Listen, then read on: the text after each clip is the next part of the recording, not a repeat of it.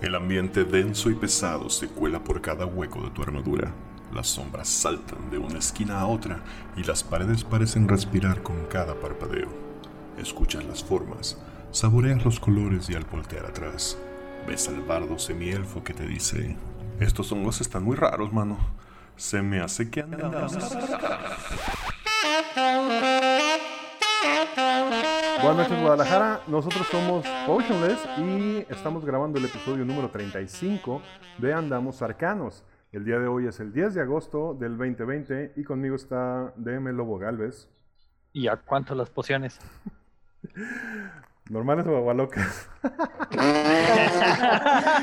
qué, mal, qué mal. Dos tomas y no les sale. Muy bien. Perdón por el exabrupto a la gente que nos está escuchando, pero la segunda vez que intentamos grabar porque la primera no estaba grabando. Conmigo está Osvaldo Luna. Ah, can you help me? Occupy my brain. Yeah, yeah. El Neandertal. Mm. Pinche marihuano. Hola. Bobby. Hola. Eh, bueno, voy a aprovechar que me toca saludar para recordarles que un día como hoy de hace un ratito, 1962, se publicó por primera vez Amazing Fantastic número 15. Y ahí el mundo conocería a su amigable vecino Spider-Man. Ah, mira. Está con nosotros DM Don Diablo. ¿Qué onda, banda? Y tenemos un invitado, un invitado, muy especial, Hugo de Dead Die Club, a quien si siguen nuestra aventura en nuestro canal de YouTube de La Ronda, bueno, de Potions, ya lo conocen. Pues qué tal, gracias. Pues solo vine porque me dijeron que había tejuino gratis. Ah. Lo mandamos por Amazon. Amazon, patrocínanos. Super fabrica Quetzal. Sí, no, pues, pues ahí les dejo su programa, muchachos. Ándele. Y, pues bueno, eh, vamos a empezar este programa con el señor Neandertal. La caverna.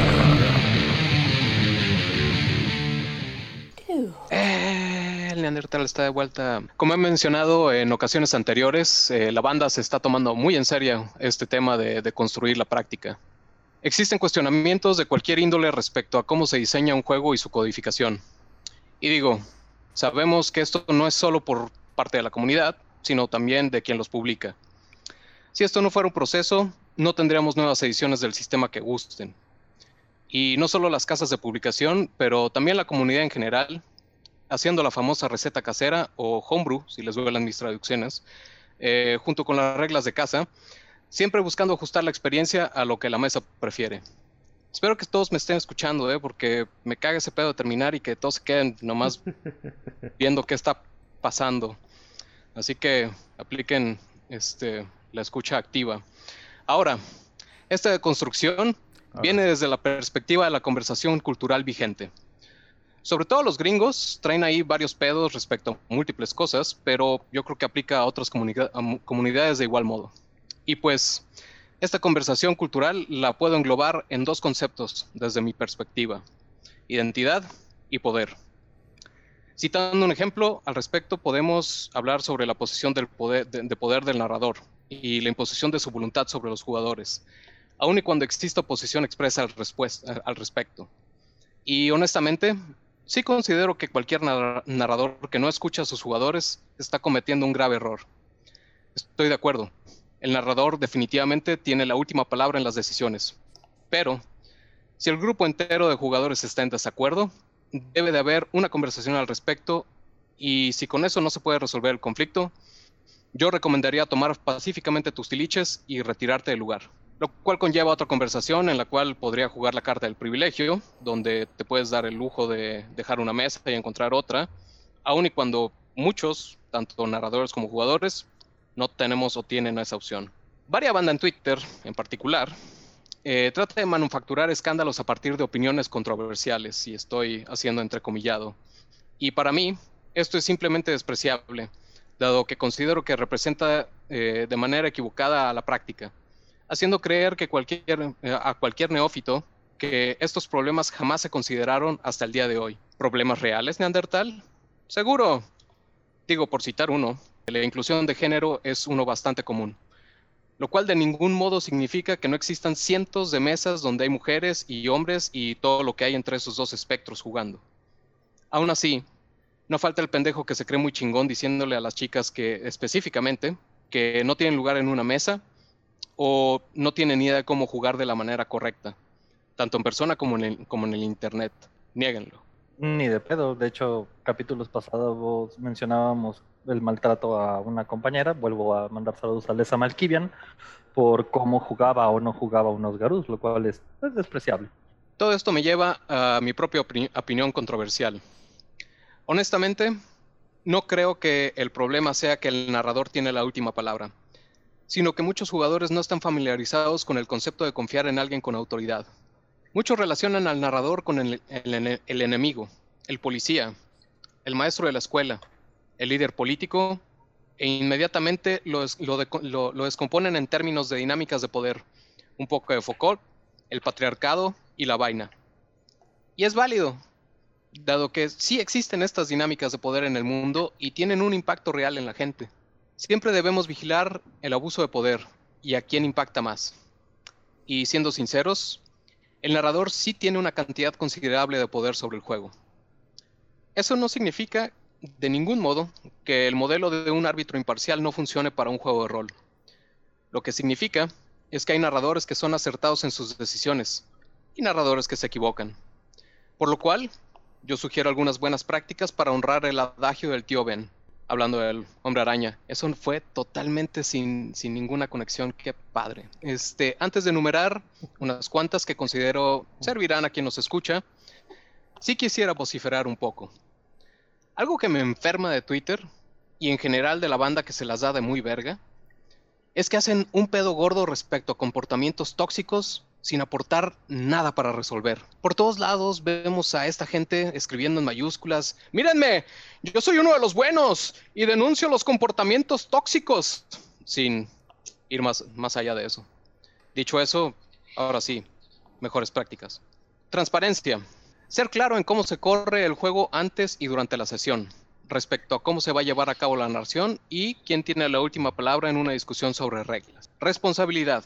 Parte de la transparencia incluye ser claro en el, incluye ser claro que el narrador es quien interpreta las reglas, no solo las aplica de manera robótica.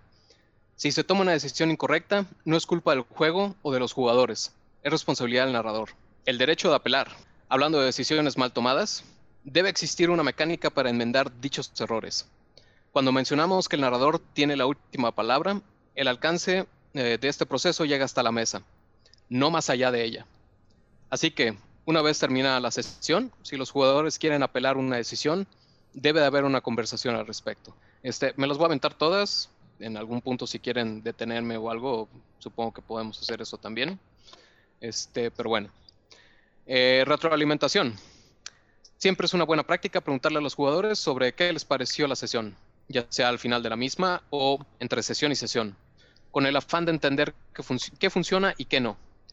El hecho de que nadie se, se queje no, no implica que todo esté bien. Algunos se pueden sentir intimidados para expresarse, por ende, es labor de la- del narrador abrir la comunicación para mantenerse justo e imparcial. El acceso a toda la literatura. La, la consulta de cualquier manual, incluidos la guía del narrador o catálogos de monstruos, debe ser permitida dentro de la sesión de juego. Obvio, eh, debe haber un acuerdo sobre no consultar el monstruo, el- monstruo sobre el cual se está enfrentando el grupo, pero fuera de eso, el acceso debe ser permitido. Tiradas abiertas. eh, tirar afuera de la pantalla del narrador para situaciones que no requieren ser ocultas, como desarmar una trampa u ocultarse, demuestra que el narrador es solo otro jugador en la mesa. Eh, fa- favorecer la, serendipia. Jugar a ser Dios es un error que muchos narradores cometen seguido.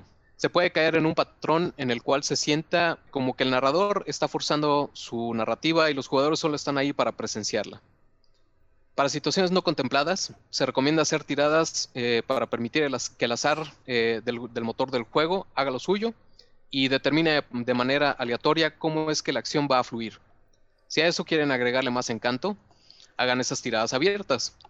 Obvio, después de establecer las posibilidades y condiciones de éxito. Eh, aceptar la falibilidad. Todos los narradores la cagamos. Todos. Y la realidad es que se vale tener errores. El secreto está en aceptar la re- retroalimentación de la mesa para poder mejorar.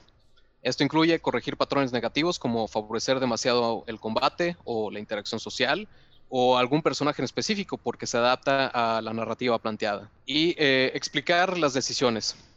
Eh, establecer el razonamiento detrás de una decisión siempre es sano. Esto incluye explicar de dónde, de dónde vienen los porcentajes de posibilidad para situaciones no contempladas. Con esto se busca evitar que la percepción sea una de arbitra- arbitrariedad. Ser transparente hace que las decisiones tomadas sean más fáciles de entender y aceptar. Consideremos que el narrador está más familiarizado con las reglas en la mayoría de los casos. Esto no garantiza que el narrador siempre esté en lo correcto, pero sí Oye, permite que tome las, las decisiones en la, en la mesa con, la- con información distinta a la que el jugador pueda te- pudiera tener. Así que si tu, su- si tu narrador toma una decisión, permite que tome su curso y valides que puede que no sea una mala idea después de todo. Dime. Perdón, regresando a unos puntos acerca de las reglas y la eh, permisidad dentro de la lectura, hago referencia a Deadlands específicamente, porque Deadlands tiene un apartado tal cual llamado No Man's Land.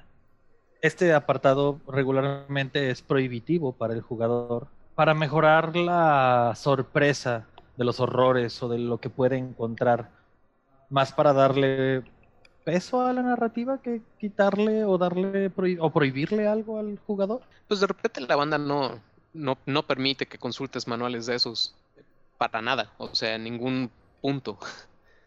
O sea, los limitan. Entonces, más bien va para ampliar eso y obviamente pues dar acceso a, to- a todo lo que hay. Yo llegué, eh, a conocer bandas que le, ¿cómo se dice? Impedía o le prohibía a los jugadores incluso ver manual del jugador. Así de, no, yo, yo soy el DM, yo sé las reglas, yo digo cómo va el pedo. Oye, yo quiero ver, no, yo te voy a decir qué es lo que hace. Claro, en, en tiempos este, de manuales difíciles de conseguir, este, de- que eran con fotocopias y todo eso, ¿no? Esos tiempos oscuros, digamos. Y cuando yo empecé a jugar segunda edición, así fue. En mi mesa estaba, solo obviamente había un player y nadie lo podía consultar excepto el, el. Entonces No todos mames, el hacíamos, player, güey. O Ajá, sea, el ni player, siquiera, por eso ni siquiera lo el- demás. el- el- lo que les mencionaba de que en mi mesa se manejaba lo de belleza física, yo no descubrí que esa madre no existía hasta que ya tenía como dos años jugando. Chingues.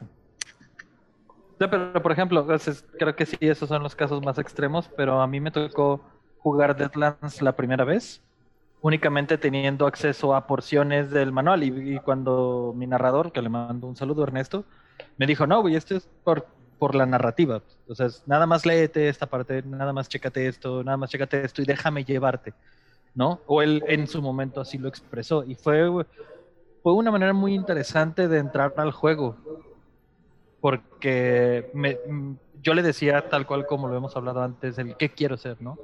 No, tengo ganas de hacer esto y esto, tener algo supernatural. Y él solito me llevó a través de estos sistemas y me lo presentó de una manera que después de al leerlo, pues sí era lo mismo. La única diferencia es cómo me fue presentado. Entonces ahí no creo que sea un problema, simplemente es un comentario extra que la prohibición no siempre tiene que ser mala, si está bien orientada o bien guiada, puede ser una, una herramienta narrativa. Eh, creo que hay una relación extraña entre, más bien, más bien yo, yo quisiera como encontrar o que pudiéramos enumerar, no sé cómo decirlo, el origen de esas actitudes tóxicas, porque ese es el pedo, ese es, ese es realmente el problema, no, no las acciones que tienes en la mesa que hacen esta, este, este, este, este sentimiento tóxico, pues, o sea, el pedo no es que te prohíban ver el manual, güey, sino el pedo es que el vato tiene un problema de control y sentirse más que los demás, ¿no? O no Fíjate, sé yo me, yo me iría un paso atrás, o sea, digo, no, a lo mejor sí tiene un problema de control la persona, pero algo que yo vi eh, en todos los factores que enumeró Neandy, creo que el factor común es la comunicación. Si, si tú tienes un DM que de inicio dice la regla es nadie puede consultar los libros, ok, perfecto, son las reglas del juego. Eh, el chiste es nada más que lo platiques con antelación, no que a la mitad de la partida descubras que resulta que no, resulta que no puedes consultar nada, resulta que él tiene la última palabra. Y, y- creo que sí, son, ahora sí que son ese tipo de reglas que tienen que salir en una sesión cero. Eh, oye, tengo un problema de control. Para mí, yo creo que tú puedes identificar un, DM con problema de control desde la sesión cero. Y entonces ahí ya viene tu decisión de, oye, ¿realmente quiero entrar con una persona así a una partida o no? Si ya lo aceptas, pues nada más te tienes a las consecuencias, ¿no? Como, lo dices, ¿no? Desde, desde las raíces, si, su juego es, si su, si su juego, él está siendo explícito y te dice, no, no vas a ver los manuales, es tu decisión si, si juegas o no así, a- literal, como a ciegas, ¿no? Y, y dices, Exacto. bueno, co- confío en él porque tengo 20 años de conocerlo, sé que, sé que es parte de la experiencia que quiere darnos, pues me aviento. Este, Que no necesariamente tiene que ser una actitud tóxica, es, a lo que me refería. Exacto. O sea, ¿de dónde viene o de dónde parte lo, lo que la gente cree que es una actitud tóxica? Y creo que la base, como dices, no es, es el, el clavo, pues, o sea, la base es comunicación, entenderse en la mesa, pues que, pues que estás con un grupo de personas que no te quieren hacer daño, pues, o sea, solo quieren pasar un, un- un buen tiempo en- divirtiéndose y contar una historia y ver cómo, cómo pasan las cosas en sus ojos. Y, y obviamente que esa experiencia después de un tiempo se convierte en algo más, pues, o sea, puede, tiene un montón de valores que se pueden sumar que valen mucho la pena. Sí me gustaría preguntar algo. Es completamente... Está, ah, no sé cómo decirlo sin que suene... Bueno, lo voy a decir tal cual. Es imposible divertirse en una partida donde tengamos un DM que sea así freak del control. O sea, de- es una, es una, tenemos que establecerlo como una bandera roja desde ahorita. Depende del extremo. O sea, yo, yo di mi ejemplo con Ernesto, que no es, no lo considero un freak del control, sino fue el elemento narrativo que en ese momento utilizó y él me invitó a sumarme a eso. Entonces, si te sumas en el tren, puede que lo disfrutes un chingo, como yo mi partida con Deadlands con él, la disfruté un ching, machín. Entonces, no creo que está mal, creo que como dijeron todos, ya es ser claros desde el principio, transparentes con cómo va a ser el hilo conductivo de la aventura, el cómo vas a jugar, y ya. Y si estás dispuesto a jugarlo, pues disfrútalo. Y aprovechando, independientemente del tipo de DM que seas, ¿qué tanta democracia es recomendable para lograr una dinámica fluida? De decir, este es mi balón y es mi cancha y vamos a jugar y estas son las reglas. Pues a final de cuentas, digo, sí tienes que escuchar, o sea, parte de lo que se comentaba de la retroalimentación, creo que como el DM debe de escuchar, pero a final de cuentas, si, si lo haces 100% democrático, yo creo que no llegas de repente a ningún Exacto, lado. Sí tiene que haber alguien, o sea, a final de cuentas es, se vale escuchar, pero a final de cuentas alguien debe de decir, bueno, perfecto, ya escuché todas las posturas, la decisión es esta y punto. Bueno, yo en mi caso particular, los que les ha tocado jugar conmigo, pues ya saben que al final de la sesión les pregunto si hubo, si hay alguna sugerencia, si algo no les gustó, que abiertamente me lo digan, pues, y si les hago mención, ¿no? Yo no me sé las reglas vía pa, ¿no? Entonces también, si alguien notó que ah, largaste en la aplicación de tal regla o algo, este, pues acepto la sugerencia y es más, hasta al contrario, me ayuda para que no me vuelva a pasar. Y hay ocasiones, digo, tengo muy fresco en la memoria ahorita, en una ocasión jugando Dark Zone de cuarta edición, sí les dije, a ver, en este punto voy a pasar las, las reglas por el arco del triunfo porque es veramente narrativo y es para un personaje que está, iba a morir. Entonces dije, me voy a pasar las reglas por el arco del triunfo porque quiero que sea épico. O sea, el personaje está muerto en cuestión de reglas, que falló sus tiradas de salvación, pero a mí particularmente, eh, si, alguien, si nos han estado viendo y si no, pues ahora lo van a saber. Eh, Yo odio matar personajes por matarlos y que sea una muerte eh, no significativa. Pues sea morir el personaje que se quede en la memoria del que, de, del que, lo, del que lo lleva. Entonces, sí, pero es ese previo acuerdo que mencionas o hacer la aclaración en, en, durante el juego. Eh, esto está pasando así y es, yo sé que no va así, pero es porque quiero dejar algo, quiero agregarle algo. ¿Ibas a agregar, ¿Ibas a agregar alguna otra, Niandy? Tengo algo para cerrar. A ver. Existe una definición para sobreestimar el impacto negativo de los cambios. Se le conoce como predicción afectiva. Tendemos por naturaleza a sobreestimar las consecuencias negativas de los cambios en nuestras vidas. Si el narrador toma una decisión que no te parece, te recomiendo que confíes en él y ella, o ella, y que tal cambio tiene un propósito y permite que suceda antes de, de, de determinar que, tu, que, está arruinando tu juego. Ahora sí acabé. Ok. Ah, muy bien, muy bien. Creo que al final se trata de sentido común, ¿no? Y la serie de reglas que aplicarías a... El sentido común no lo venden en el mercado, güey, para Uy. empezar. Así que, este, sí, no, no, el no sentido citaría común es eso el como... menos común de los Creo- que-. Exactamente. Creo que en cuanto las palabras salieron de mi boca dije, ¡ah! That came out wrong. Sí, pero serían muchas de las mismas es- reglas, por así decirlo, no escritas, que se aplicarían a cualquier convivio social este, que queremos que funcione fluidamente. En, teoría, pero, pero mira, regresando a lo que comentaba Neandy de, de- cómo de repente sale gente tóxica en Twitter, a mí me sorprende la cantidad de gente quejándose o pidiendo opiniones de situaciones tóxicas que ocurren. Y resulta que lo primero que le dice la mayoría de la gente es, oye, ¿y ya platicaste con el DM? Oye, ¿ya platicaste con los jugadores? Eh, 95% de las veces la respuesta es no. No. Entonces ahí es donde el sentido común, esa lógica, esa serie de reglas sociales, te das cuenta que, pues, como que les pasan por encima a muchos. No, y tomar en cuenta que el simple hecho de ir a quejarse en línea de este tipo de situaciones es un deporte para mucha gente. Entonces, no, bueno, la 80% de las cosas, de, lo- de, lo- de las, ah, de los posts que veo en foros y en Twitter y eso, digo, no mames, o sea, eso estuvo súper evitable, o sea. Pero bueno. ¿Algo más quieras agregar, Nandy? No, eso fue todo. Ok, muy bien. Entonces, con eso, pasamos a la siguiente sección, en la cual nos vamos a ir un poco de viaje. Hazme la buena, cabrón. Echando el rol. Señores, si en tus siguientes vacaciones familiares lo que quieren es ver paisajes nevados, deportes invernales, huir de su pasado adoptando nuevas identidades en un lugar donde a nadie le importa de dónde vienes mientras sobrevivas y chocolate caliente frente a la chimenea, el Valle del Viento Helado es el lugar ideal para ti. Bienvenidos a Frozen Far, el límite septentrional de la tierra explorada de Finur, hogar de los más duros exploradores, pioneros y bárbaros. Más allá de los esporádicos oasis de, oasis de civilización, encontrarás una tierra dominada por las terribles bestias y los monstruos asesinos del norte, y aún no llegamos a la fauna de la zona. Trae ropa abrigadora, ya que en los cálidos veranos del valle tenemos temperaturas de 20 a menos 12 grados, mientras que en el invierno no es raro llegar a los menos 40. Eso sí, espera un clima tranquilo, con pocas y espaciadas tormentas de nieve.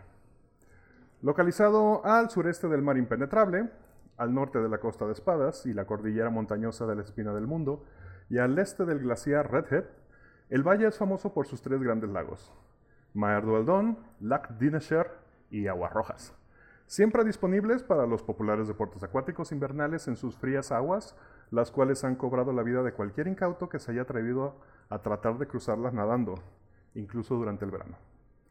Si lo que te gustan son las caminatas largas, la tundra interminable te recibirá con los brazos abiertos, pero si lo tuyo es la escalada o bajar en esquíes por la pendiente de una montaña, tu única opción es el cúmulo de Kelvin, la solitaria montaña que sirve de faro en las blancas planicies, que invita a los visitantes en las- de- a bañarse en las aguas que lo rodean al derretirse la nieve en cada primavera. La Secretaría de Turismo de 10 pueblos nos hace responsable de la gente congelada en las aguas al pie de la montaña. A unos kilómetros caminando al sur de la montaña se encuentra el Valle de los Enanos, un abismo que alberga un número de clanes de esta raza, quienes minan las paredes en busca de riqueza y están más que dispuestos a vender un recuerdo a muy buen precio para ellos. Y si buscas acomodamiento, encontrarás que los únicos asentamientos permanentes es una pequeña confederación de poblaciones conocida como Diez Pueblos, conformados por las aldeas de Goodmead y Dugan Hall, las villas de East Haven, Caer Conning y Caer Dineval, los asentamientos de Maer Dualón, Lonelywood, Bremen, Termalian y el valle amurallado de Targos, todos ellos unidos por la capital mercantil de la zona, Bryn Shander.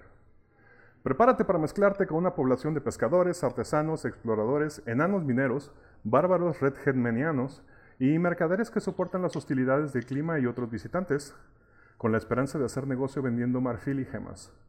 Si te gusta la cacería, diviértete coleccionando trofeos de renos, alces, gatos crack, osos polares y el siempre popular yeti. Pero te recomendamos que no vayas solo. Nunca sabes cuándo puedes toparte con una de las monstruosidades locales, como las rémoras, los gigantes de hielo o el ocasional dragón blanco. El gobierno de 10 pueblos consiste en un concilio conformado por un miembro influyente de cada uno de ellos, llamados oradores, quienes se juntan una vez al mes en el verano y cada tres meses en el invierno, en Brinchander, a tomar las decisiones pertinentes para el progreso y la prosperidad de la zona. Actualmente es Dubesa Shane quien se sienta a la cabeza del concilio como representante de la capital y de todo el valle. Ahora, no se dejen asustar por rumores y leyendas que se escuchan últimamente en la región sobre el regreso de la llamada doncella de Escarcha. En estos lugares alejados de la civilización, el folclore y las leyendas se mezclan con el día a día de los abnegados habitantes de los pueblos de la tundra. Antes de marcharte, no dejes de pasar la tienda de souvenirs por una camiseta que diga Driss Warden estuvo aquí. Y recuerda que cuando vuelvas a casa, decirle a todos tus familiares y conocidos que no somos una horda de bárbaros incivilizados y si puedes, al gobernador de Waterdeep que ya nos haga caso. Y esta es la invitación a visitar los lejanos pueblos del Valle del Viento Helado. Ahora finge que no estudiaste turismo, güey. ¿Mande? Ahora finge que no estudiaste turismo. no, no estudié.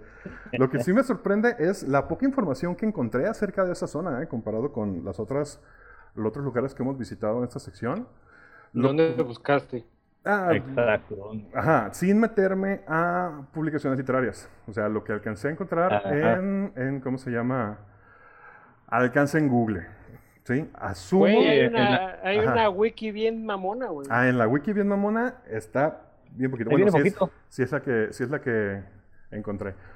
Este, lo que te iba a decir, creo que más información encontrarías sobre el lore que se desarrolló mucho para segunda en Baldur's Gate, las aventuras de Baldur's Gate. Eh, digo, de, Icewind Dale eh, para los videojuegos también, como. Sí, fue Icewind Dale. Y había otra, creo. Creo que no, tal vez solo son esas, pero ahí es donde te describen más la zona. En Baldur's Gate te describen nada más la parte sur de Icewind Dale y pues los juegos y todo lo demás desarrollado sobre esas zonas De hecho, esa, era una duda que tenía. ¿Qué tanto cambia este tipo de lore cuando vamos avanzando en las ediciones? Porque ni las novelas ni los juegos, excepto creo el que acaba de salir de Baldur's Gate 3, son de quinta edición. Todos han sido de como, como, como, como, no entendí. Su respectiva edición. O sea, va cambiando el lore en, conforme van saliendo títulos nuevos en diferentes medios. O sea, cambia, cambia como la situación global, pero o sea, el, la, esencia de la esencia de, del valle son las 10 ciudades. O sea, ah, siempre está. O sea, Lo que pasa es que mientras estuve haciendo la investigación, en algunos, en algunos artículos sí encontré que hacían la distinción de cosas súper leves. O sea, lo, lo, la esencia era la misma las 10 ciudades, cómo el pedo, cómo, cómo se rigen, cómo se conforman, lo que hay alrededor. Pero ciertas cositas sí te especifican. Ok, en segunda edición, esto, esto, esto, esto es así. Sobre todo relaciones entre razas y cosas así. En cuarta edición. Ah, pero es, pero es, pero es como pedo de la mecánica del juego. Ah, pero ah, supongo. Pero es, es que el, alguien me puede dar una traducción de lore. Conocimiento conocimiento, ¿no? O sea, el conocimiento del, del, como el contexto cultural de la región es, es, la misma, pues, o sea, sí, eso no está, cambia, ajá, y pero la historia es como, ajá, exactamente, como acontecimiento. El timeline sí cambia, porque eh, haciendo referencia a Baldur's Gate, por ejemplo, la peste que sucedió en Baldur's Gate se desarrolla después en el juego y creo que solo es un y continúa la timeline ahorita a otro lado. Curiosamente, Baldur's Gate está bien abajo. Ajá, curiosamente no mencionan la Spell Plague, si es a la que te refieres, para en ningún lado de lo que vi de Icewind Dale. No sé si no le tocó o qué no, no, no es la Spell Plague. No me acuerdo cómo se llama el evento.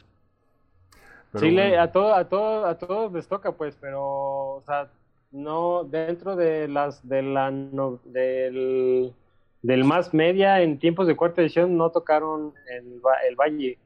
O sea, no se fueron al norte porque Disney no estaba allá, estaba más abajo.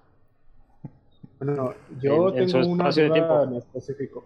A ver, dime. Eh, no, me gustaría ver que es, supongo que me lo va a aclarar el, pues el manual que va a salir nuevo. Cuando son las, la saga de las novelas de Dritz, de las espadas del cazador, que básicamente es cuando, eh, ¿cómo se llama? Mucha flecha crea su, su reino se supone que sí hace migrar a todas las, a- por lo menos a los humanos y a los enanos no, no los logran sacar de las de su territorio, pero a los humanos Error. migración de, de humanos. Pero no del valle, no llega al valle. El Eso es lo vato que no llega me acuerdo. hasta, llega el vato llega hasta Mittelhall.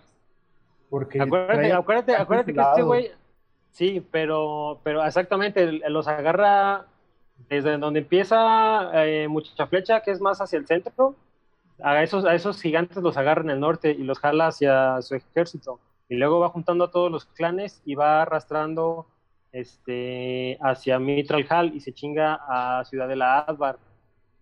Y luego se, encuentra al enano a medio camino, a Bruenor, se dan en su madre y el vato sigue y, y choca en Mitral Hall, en Mitral Hall lo detiene, nunca llega al valle, güey. Nunca llega al norte norte. Entonces no hay, no hay éxodo de allá hacia el sur, sino más bien toda la gente se va recorriendo hacia, hacia las- la ciudad de la Dama de Plata, de Silver Moon, y hacia está. en, en, en las espadas del cazador. No sé si se mencione. Ah, no me he clavado en libros como La Guía del Aventurero de la, de la Costa de Espadas. Y no sé si se menciona en otros libros, pero en el de Storm King's Thunder sí hay un apartado de todos los pueblos de, de 10 pueblos y del área, pero no ahondan mucho. De hecho, ahondan más sobre la parte donde están los gigantes de hielo. Y de Brinchander, obviamente, porque la historia te lleva ahí. Puedes visitar los otros pueblos si quieres y medio te da algo, pero no hay motivo para que vayas. Asumo que. ah, digo, siempre hemos dicho que hay un montón de mundo en el. No solo en el continente, en el planeta, pero siguen tercos con quedarse en la costa de espadas. Pero asumo que en el nuevo libro del Frost of the. No, Rime of the Frost Maiden, pues van a, a aventarnos un montón de lore acerca de esa zona. Y a mí se me hace una zona Ojalá. chido. Ojalá y sí. Pero bueno, yo creo que en la, en la siguiente sección aquí Hugo nos va a platicar un poquito más de eso. y con eso, de hecho, pues aprovechando, damos el brinco y pasamos al El tema de hoy, tema de hoy, con nuestro invitado Hugo. Hugo, ¿qué tal? Hace un par de semanas, Gracias. hace un par de semanas fue la Gen Con en su versión virtual porque cuarentena. Correcto. Ya, ajá, ya ha habido, ya, ya hemos tenido un par de, de eventos en este formato, también Comic Con fue así, y pues los que se van a dejar venir, a ver, yo creo que va a ser el estándar durante un ratito. Pero sí me gustaría que nos platicaras un poquito de tu experiencia, porque Dead by Club estuvo ahí participando en, no, pues no sé si en una o en varias mesas. Exacto, fueron varias veces. Estuvimos mesas los cuatro días. Ah, súper. Este, antes que nada, pues la pregunta obligada. Fue remoto, fue, fue, fue a distancia. ¿Qué, qué, qué- Obviamente es diferente, pero ¿se perdió algo? ¿Valió la pena? Yeah. ¿Se sintió como el evento que es? ¿Cómo lo viste? Y opinión muy personal, sí se perdió. Sí se perdió, se perdió bastante. La, mira, la parte de los juegos eh, estuvo bien, eso creo que al final de cuentas, sea eh, eh, remoto, eh, presencial, eh, pierdes algunas cosas, ganas otras, o sea, sobre todo la, la parte eh, visual, o sea, estuvimos utilizando de todos los sistemas sabidos y por haber. Roll 20 funciona bastante bien, eh, te permitía de alguna forma visualizar muy bien pues los mapas, ¿no? Este, como DM eh, es muy fácil porque no tienes que estar cargando minis ni mapas, eh, el setup lo podías tener todo más preparado. Eso creo que ganó. Se pierde todo lo demás. La verdad es que yo te puedo decir que la Gen Con, creo que la mitad es, es, es, la oportunidad de conocer otros jugadores, ¿no? De, de- de platicar con más gente, esa, esa experiencia interpersonal y eso definitivamente se pierde. Eh, mucho de lo que viene siendo lanzamiento de nuevos productos, eh, pues malo, o sea, no, no es lo mismo estar viendo físicamente el producto que te lo estén mostrando, tener mesas de exhibición, a decir, ah, claro, vamos a tener 10 sesiones de Zoom, conéctate alguna y te contamos ahí del libro y pues ahí lo compras cuando puedas, ¿no? Eh, entonces, en general yo te diría, eh, sí, sí se perdió algo, pero pues eh, dadas las circunstancias, eh, creo que es a lo más a lo que podemos eh, aspirar. No, Pregunta, pregunta. Adelante. Digo, aquí, aquí vas a ver que, vamos a ver qué tanto se perdió. ¿Cuánto dinero te gastaste a comparación de lo que te gastaste en una sesión? Incluyendo Bueno. Viaje, viáticos. No, eh, Una No, no, no, no, sí. solo, solo, solo de lo que te compraste, güey. No, no, olvida el viaje y todo. El hecho Sí. de estar ahí, gastarte en cada uno de los puestos porque te enamoraste en el momento. ¿Cuánto fue la diferencia de gasto? No, sí fue abismal. La verdad, la verdad, mira, te voy a ser sincero, por ejemplo, para, para la parte de compras, crearon un como dealer hall virtual que es- realmente no era más que una página web con todos los vendedores. Entonces tenías que ir a cada, la página de cada persona a comprar. A final de cuentas terminé comprando en dos tiendas donde me pudieron consolidar los pedidos y me los mandaron. Pero pues no se gastó tanto, eh, porque así de repente, por ejemplo, ca- casi, casi todos los años tienen, eh, este, tienen una sección donde muestran todos los juegos de rol que están nominados para los Enix. Y la verdad es que ahí de la vista nace el amor. O sea, te están, te están promocionando los juegos, te están explicando eh, de qué se trata cada uno. Por ejemplo, el año pasado eh, nos vendieron muy bien el de Mothership, que está fabuloso el juego. Y la verdad es que si yo lo veo en una pantalla, no doy dos pesos por el juego. Hasta que lo ves físicamente, realmente ves el arte, el layout. Eh, entonces también ahí se pierde. La verdad, no, terminas comprando menos. Vamos, si lo quieres ver por el lado económico, ahorras bastante dinero, pero realmente no, la experiencia no es lo mismo. No, y ni hablar del simple hecho de andar paseando por la convención, lo cual es un... Creo que es todos los que vamos a convenciones, es algo que... Pues, pues es, un, es un plus, es algo a lo que vamos también. Exacto, exacto. El poder interactuar con gente, simplemente. Es el 60% de tu tiempo en una convención andar haciéndote baboso por toda la convención. No, y lo que dices de enamorarte, a mí, pues, claro que sí, o sea, recuerdo incluso una, una en el evento de juegos de mesa que se hace aquí en, en Expo Guadalajara, en el último que fui, que en este momento no sé ni qué día soy, entonces no sé si fue el año pasado o antepasado, había un, un- este, este juego que traía algunas miniaturas bastante grandes con temática asiática. Y yo sabía el precio y había visto las miniaturas y había dicho jamás en mi vida compraría algo así. Pero ya viéndolas ahí, dije, Ujú. ay, güey, si tuviera el barro sí las compraba. la verdad. Muy chingón. Sí, supongo que Es- eso, es, eso, lo de la compra por impulso también se pierde mucho. Claro, claro. Y, y sobre todo eso que hablas, eh, eh, to- todo lo que viene siendo minis, todo lo que viene siendo tarjetas, no es lo mismo verlas físicamente, no es lo mismo pues realmente poderlas tocar y decir, oye, esto se ve padre o no. Estuvieron... Ah, adelante, adelante. Perdón, independientemente de que creo que el hecho de ir a una convención también es parte de ahorrarte los gastos de envío y cosas por el estilo, entonces, pues no te estás ahorrando nada. Es, exactamente, exactamente. Que bueno, mucha gente dice, ay, pero le estás gastando en el avión y todo, pero creo que va en todo el paquete, o sea, es como si yo te digo, ay, vas a la playa nada más a solearte, sal a la azotea. Bueno, técnicamente no voy nada más a solearme, ¿sí? O sea, y claro que me puedo servir un cart- me puedo subir un cartón de cervezas, no es lo mismo, o sea, es exactamente, eh, es lo mismo con, con una convención, o sea, no es nada más comprar, eh, conlleva otra serie de cosas que se pierden de manera virtual. Es como cuando aquí La vamos... experiencia como todo, como ¿no? cuando Más vamos- bien. Como cuando vamos a Mazamitla, que vamos a hacer exactamente lo mismo que hacemos aquí, pero cagándonos de frío. Entonces, Exacto. Ándale. Este, esta fue la primera vez que se hizo virtual. Nos, como contexto, nosotros tratamos de entrarle a lo del juego en línea y nos costó trabajo. Sí. Entonces, obviamente hay gente que tiene años haciéndolo. Y asumo que aquí se juntó esas dos vertientes, la gente que tiene mucho tiempo haciéndolo con gente que no le quedó de otra y quería participar, entonces por primera vez está conectándose remotamente a un juego.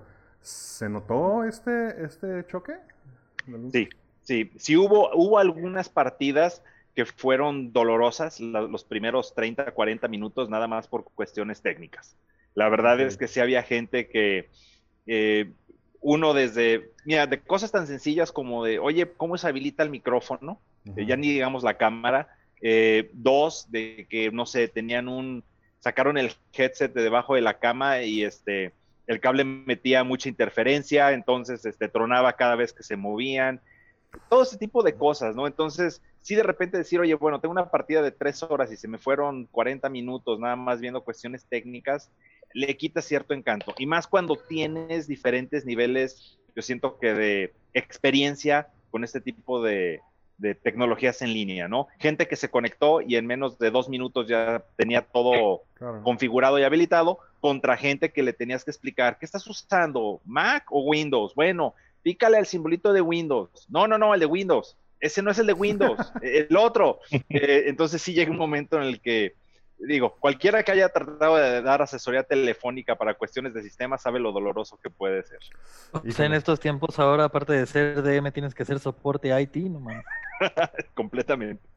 Oye, y bueno, antes de pasar a cosas más, más técnicas, tu experiencia como asistente. O sea, en el, imaginemos un, un escenario súper pesimista y apocalíptico en el cual el año que entra todavía estuviéramos en esto y tuviera que volver a ser en línea. ¿Cuál sería tu, tu posición al respecto? O sea, Híjole, ok. Eh, ¿Qué puedo decir? Bueno, uno, definitivamente las conferencias valen la pena. Eh, en lo personal, normalmente no, no me enfoco mucho en conferencias cuando voy.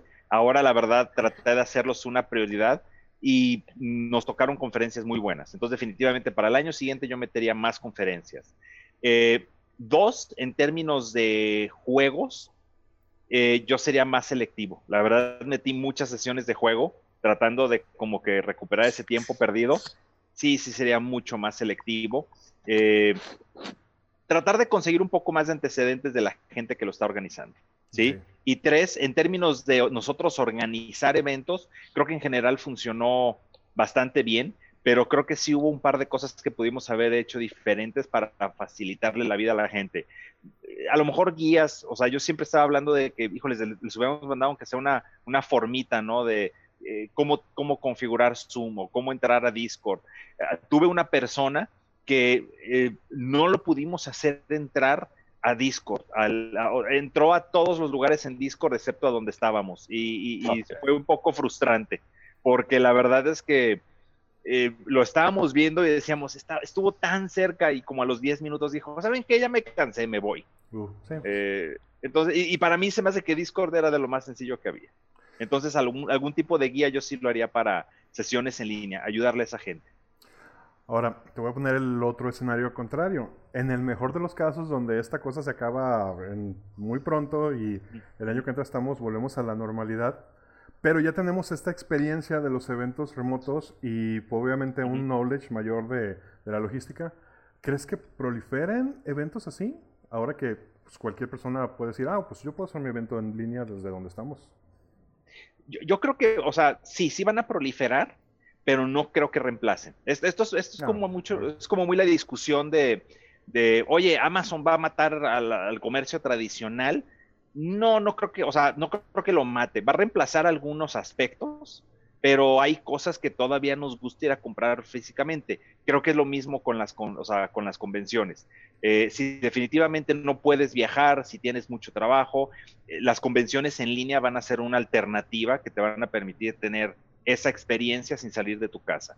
Pero si tienes la opción, dudo mucho que haya gente que, que vaya a cambiar una, la, la oportunidad de tener la experiencia por, por disfrutarlo en línea. Van a ser simplemente opciones. Ok. ¿Y qué fue? eh, entonces, tú como desde el club, ¿qué estuvieron presentando?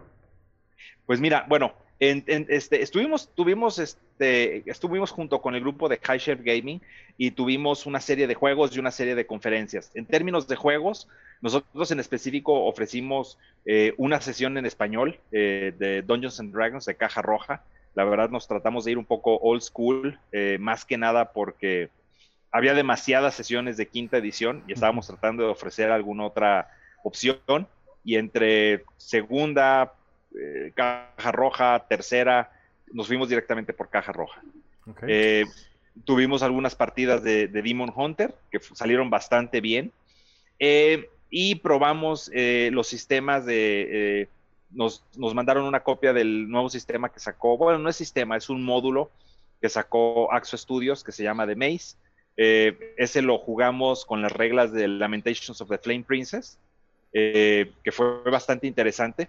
Eh, curioso, ahorita que hablaban mucho acerca de, de, de esta cuestión de, de repente de, de la gente con que le gusta quejarse, eh, sí tuvimos varias gente que nos echó pleito por haber estar corriendo el sistema de Lamentations. Oh, Eh, y la verdad digo, no, ni, ni tocamos nada grotesco, ni metimos nada fuera de lo normal. A mí en lo personal me gusta mucho el sistema de Lamentations por ser muy sencillo.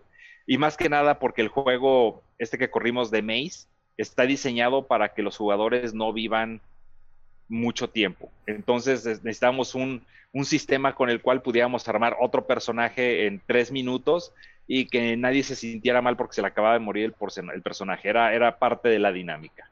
Okay.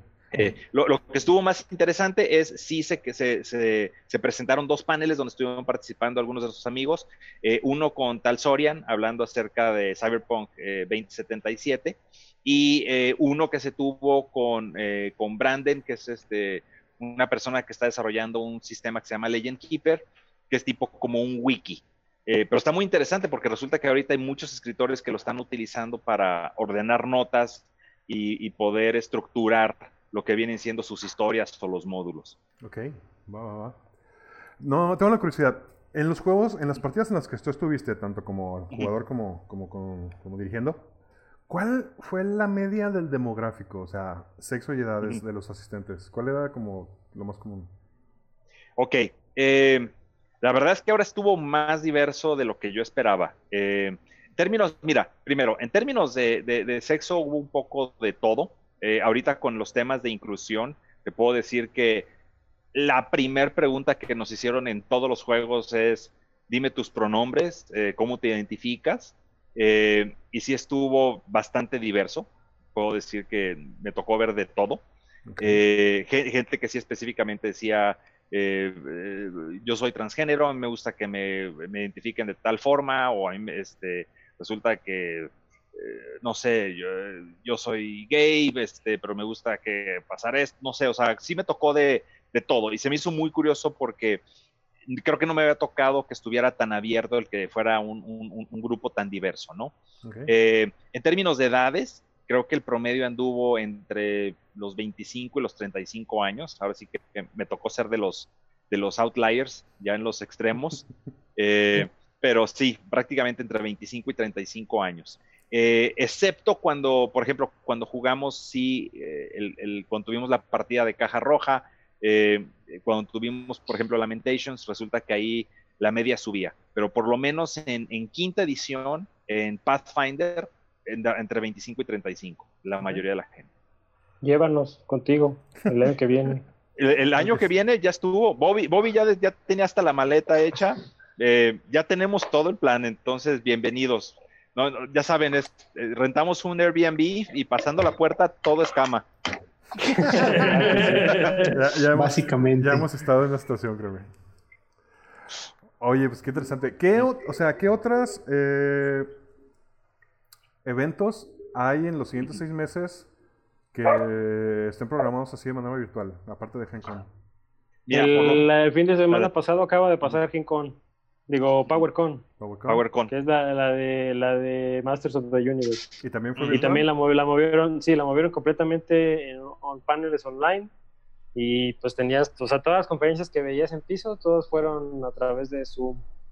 Este, fue cuando se, creo que les mandé el link por, por WhatsApp de, anunciaron el juego de RPG de Masters of the Universe. Ojalá saquen miniaturas.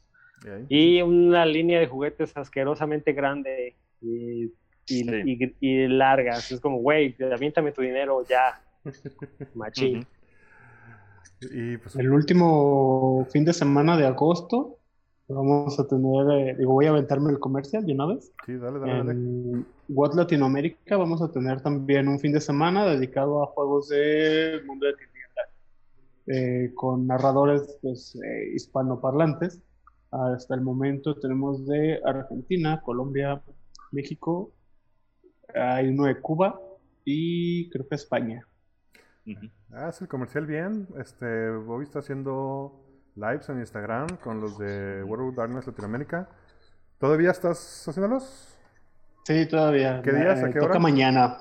Eh, los estamos cambiando a los martes a las 6 de la tarde porque eh, a, pues a la empresa le dio por tomar el jueves para lanzar sus noticias, entonces pues no puedo competir contra ellos, no les voy a ganar, entonces es más vale, mejor me hago un ladito, cambio de horario, cambio de día y les doy el espacio a ellos para que hagan sus, sus anuncios. Ok, este, ¿cómo viste, eh, Hugo, a, la comunidad latina? en el evento? ¿Sí hubo presencia? Eh, hubo algo. Tengo que decir que algo que sí me dio penita es que eh, nuevamente creo que tanto mexicanos, argentinos, colombianos, creo que no nos organizamos bien. Eh, me, dio un poco de pena porque los brasileños eh, estuvieron súper bien estructurados. Ellos, ellos automáticamente se juntaron toda la gente que iba a presentar, crearon inclusive banners, toda una campaña este, promocional de GenCon en portugués y tuvieron múltiples eventos. De hecho, yo creo que sí, después de inglés fue el idioma en el que más mesas hubo. Entonces, ahora, tengo que decir, históricamente creo que la comunidad brasileña tienden a ser más unidos, eh, mucho más unidos y yo creo que es algo que sí, algo que platicábamos es que creo que podemos aprender de ellos. La verdad, este, ellos me decían, sí, sí hay roces entre nosotros, sí hay peleas, cada quien está jalando para su lado, pero al momento que vamos a entrar en bloque, entramos como brasileños, ponemos a un lado las rencillas y, ya generar esa presencia, que eso creo que sí lo podríamos aprender, sobre todo aquí en México, ¿no? Eh, se, puede, se pueden tener planes independientes, deberíamos, ¿sí? Y eso no quiere decir que sea menos o que tu proyecto sea menos, simplemente vamos a entrar como bloque y que se llame Gen con México, Chin Chin, o, el, o Gen con América Latina, ¿por qué no? Lo cual me lleva a pensar, digo, hace rato platicaba acerca de dos, dos escenarios, uno en el que esta cosa siguiera y volvía a ser virtual y otro donde ya volvía a ser la normalidad, pero o escuchando lo que me dices, asumo que no, puede también haber una cosa intermedia en la que se haga el evento normal, pero incluya una parte en remota. Eh, de, hecho, platicamos con, con, con, dos de las personas que están este, involucradas ahí en la organización de GenCon eh, y nos dicen que en función a las estadísticas, eh, parece que van a dejar una modalidad virtual. No el mismo fin de semana de GenCon, posiblemente, nos están viendo si es un mes antes o un mes después, ah, pero definitivamente parece que van a dejar un, un GenCon online, porque sí están viendo que hubo, hubo bastante gente que pudo participar de otras partes del mundo. Por ejemplo, el, el, juego, eh, como referencia, el juego que tuve de Lamentations, eh, originalmente lo puse porque yo pensé que iba a estar allá, lo puse 8 de la mañana, eh, resulta que eran 7 de la mañana aquí de México y al momento que entró, eh, pues toda la gente que tenía conectada era de Europa. Entonces, eh, pues sí, o sea, y, me dijeron directamente, oye, por lo que pasa es que nosotros normalmente no podemos ir a GenCon, entonces estamos fascinados porque, porque podemos participar. Entonces yo creo que para esa gente sí se va a dejar una versión online, pero que no compita directamente con GenCon el mismo fin de semana. No, pues todos Potionless en GenCon el año que entra creo de una que, forma u creo Que Creo que es, bueno, desde mi perspectiva, creo que sería un error que no fuera en la misma fecha de GenCon, porque empiezas a, se empieza a diversificar de una forma muy extraña. Que, el ejemplo más eh, visible ahorita es E3. E, e o sea, E3 e también se canceló y obviamente ellos no necesitaban decir que se iban a ir en línea porque la mayoría de las conferencias son retransmitidas o son este, streameadas a través de IGN, de, de todos los, de todos los, los journalists. Pero eh, a raíz de que dijeron que no iba a haber un E3, ha habido una división de, de todo el contenido y se ha esparcido cabrón. Y ahorita creo que volver a hacer un E3 en, en, un lugar físico va a ser un problema muy, muy cabrón porque las grandes marcas incluso ya ni siquiera necesitan el evento, pues, o sea, ya lo tomaron como excusa de, güey, pues yo puedo cualquier día hacer mi presentación cada cuatro meses y cada tres meses, cada cuarto del año y te chingas. ¿Para qué voy a gastarme millones de dólares en un piso de exhibición? Este, si de todo lo estoy haciendo digital. O sea, desde mi perspectiva creo que sería un error. Creo que debe haber un, un, una, un blend entre los dos, entre las dos formas de hacerlo, pues. Eh, que, es, que es lo mismo, por ejemplo, que veo ahorita con, con PowerCon. Si PowerCon hubiera hecho esto desde hace varios años de transmitir sus conferencias, tendrían un mayor nivel de, de afluencia, pues. Entonces creo que, creo que deberían de sumar, buscar cómo eh, sumar ese esfuerzo y mantenerse dentro del mismo tiempo para generar este, porque es parte también de la experiencia, pues es como, claro, güey, este tiempo es tiempo de Gen Con y chingue su madre el mundo, pues. Que, y nos pasa a nosotros en la fil, esta, esta, es la semana de la fil y te chingas, güey, todo el mundo va a estar ahí, güey, aunque Aunque, aunque tú no vivas ahí, vas a estar, vas a estar en la pinche expo, pues. En, en- No, espérate, Sí. ya estuvo de chingar al mundo, güey, aguanta. este. La moneda verde. eh, y, y, o sea, pasa con todas, pues. O sea, cuando es cualquier PAX, cuando es Comic Con, es tiempo de, esa, de ese evento, pues. Entonces, yo, de- yo considero que, que es un error que no lo hagan en la misma fecha, pero bueno, yo ni Exacto. siquiera asistí, entonces, bueno. no, y sé que están, mira, sé que lo están explorando y, y de hecho parte de, de, de- de con quienes están haciendo la consulta son con los, con los organizadores de PAX.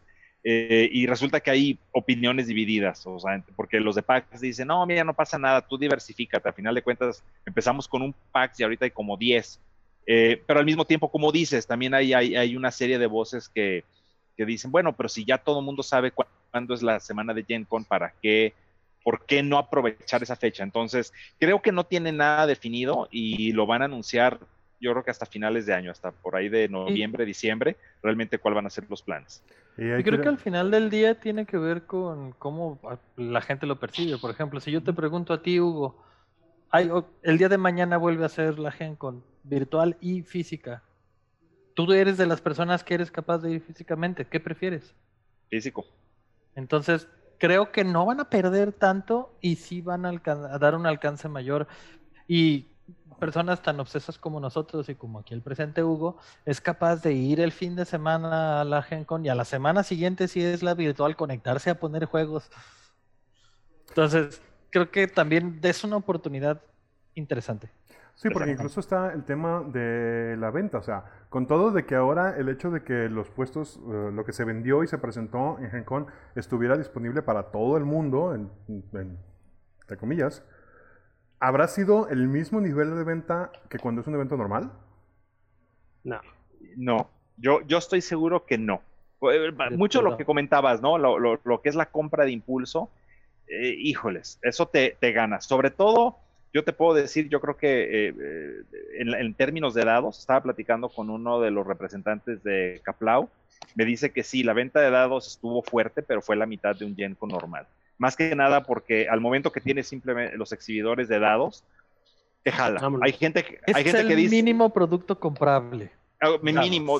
Sí, sí, sí, o sea, no, como que sientes que no fuiste a la convención si no sales por lo menos con un set.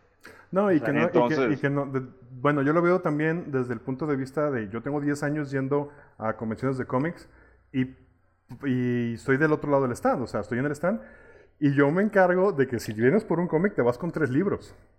¿sí? Esa es parte de mi chamba y pues que eso no sucede en, una, en, un, en un website.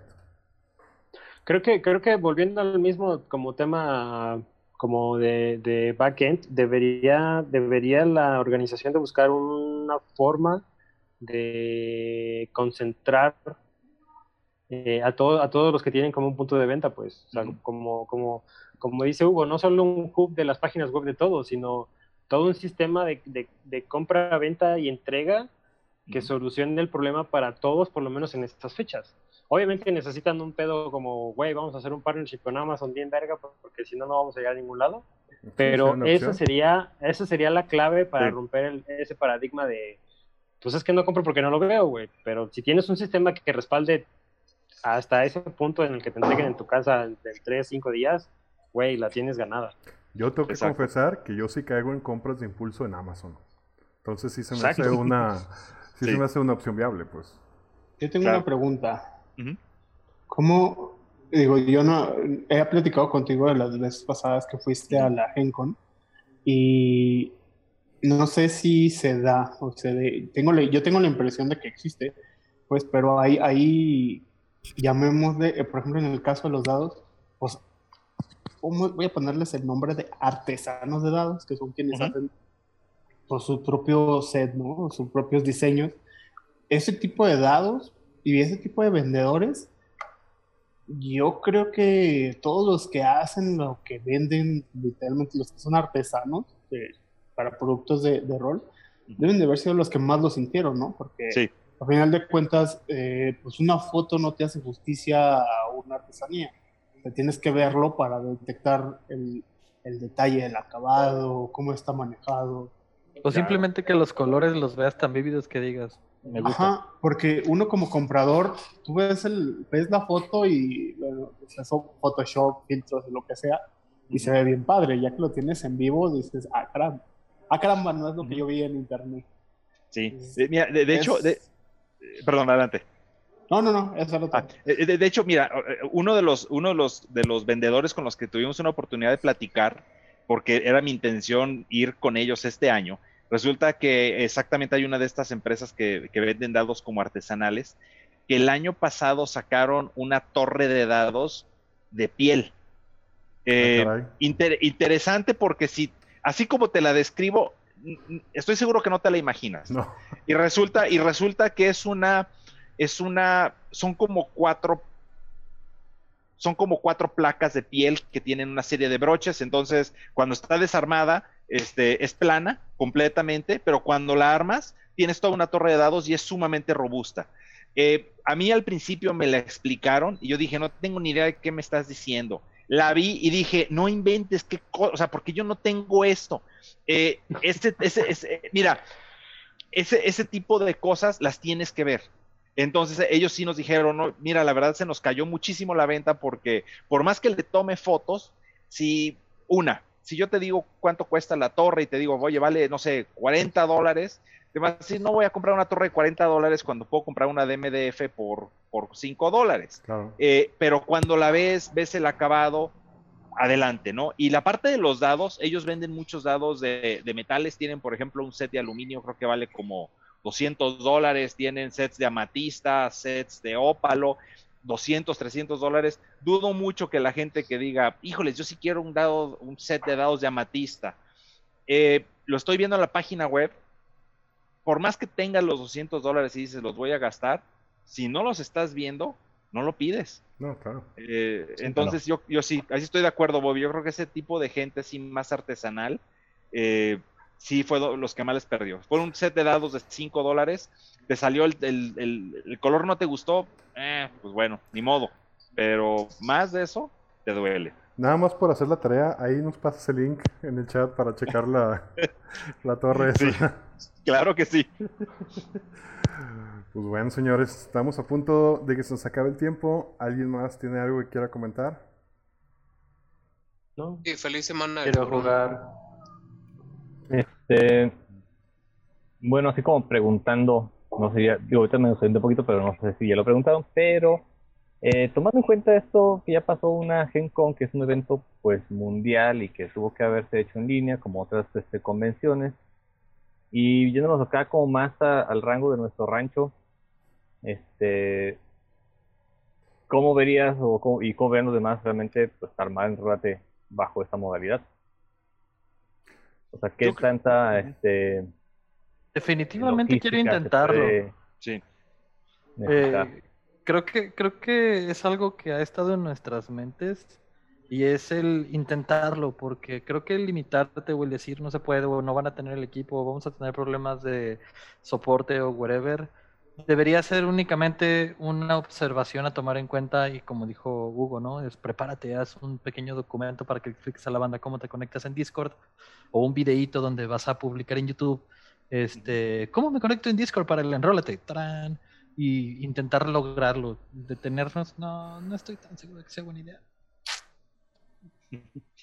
Yo creo que vale la pena. Yo, la, la verdad es que por lo menos algo que, hoy me, algo que me ha llamado mucho la atención en, en- las páginas de Facebook es que sí hay mucha gente jugando en línea. Definitivamente, eh, nuevamente hay gente que dice no me late el juego en línea, eh, cuesta trabajo, se pierde, pero no sé, yo creo que puede ser interesante. En, en términos de promoción, yo creo que valdría la pena intentar hacerlo para ver también qué tanta gente a lo mejor eh, pues llega a conocer en Rolate gente que a lo mejor estaba fuera del estado, que no lo conocía. Eso puede ser una muy buena oportunidad de promoción. Este, yo creo que en el peor de los casos, eh, dice, ¿sabes qué? No, fue un desastre, no lo volvemos a repetir. Pero donde sí vaya pegando, Sí, no, porque también nos hace falta entender cuánto, cuánto esfuerzo nos va a costar técnicamente. Ujú. Por ejemplo, qué significa manejar todo un servidor de Discord con las reglas y las secciones para que funcione de la mejor manera para el evento. Son cosas que tenemos que aprender que por más que yo esté en tecnología, son cosas que no sé. que tal vez puede investigar, pero pues va a ser esfuerzo que hay que dedicarle para que el evento salga de una manera mínimamente decente. Yo concuerdo mucho con algo que dijo Osvaldo, eh, de que no sé qué tan conveniente o atractivo sea que GenCon virtual y GenCon real no sean al mismo tiempo. Pero GenCon. Quizá nosotros acá en, pues en Petit Comité y a nivel rancho, como dice Chuy, y que somos menos en, en, en backend, a lo mejor sí convendría hacerlo quizá unos días antes, hacer como un camino al enrólate en línea y luego hacer ya el rato real, pero más que nada por un tema de logística y de, y de, y de gente. Pues entonces se nos sacó el tiempo. Hugo, muchísimas gracias por acompañarnos una vez más. Ya sabes, esta Muchas es tu casa. gracias. Sí, un Gracias, siempre gracias. un placer tenerte con nosotros. Nos despedimos, señor DM Lobo Galvez. No compren pociones de aguas locas, hacen funky damage. Oye, voy a hacer mi tabla de Funky Damage. primero. Osvaldo Luna. Esto fue Paranoico de El Sábado Negro. Usted está escuchando Ah, bueno. Le- Neandertal. Buenas noches. Deme Don Diablo. Chido, banda, cuídense. Bobby. Pues para terminar con esto, solo recordarles que el primero de agosto se celebra el Spider-Man Day. Cuídense. Y yo soy Quetzal Revolver diciéndole un placer haberlos visto porque ustedes nos están escuchando, pero nosotros nos, están, nos estamos viendo. Y nos vemos la siguiente semana. Adiós. Truco truco. No olviden seguirnos en todas nuestras redes sociales. En Twitter como arroba potionlessmx, en Instagram como arroba potion.les. Sigan las aventuras de la ronda en nuestro webcomic www.potionless.com y vean nuestras partidas en nuestro canal de YouTube con el mismo nombre. Oye, ¿sí despediste a Michelle? ¿Sí el Sí. primero? Fue el de las aguas locas. Las aguas locas. Sí, de hecho los estoy, los estoy despidiendo, los despido en el orden que los veo y así los tengo, como los, como los despedí.